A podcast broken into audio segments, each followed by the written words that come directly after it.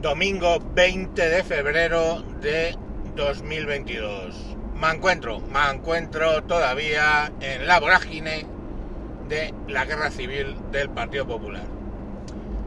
Ha salido Teodoro García Egea, no Teófilo como dije ayer, Teodoro García Egea, presidente del PP, secretario general, perdón, secretario general del PP, diciendo después de que Casado ha dicho, bueno, pues cerramos el expediente, está todo bien, cuando se le ha venido todo encima, el presunto cerebro detrás de toda esta trama ha dicho, si yo soy el problema, me voy.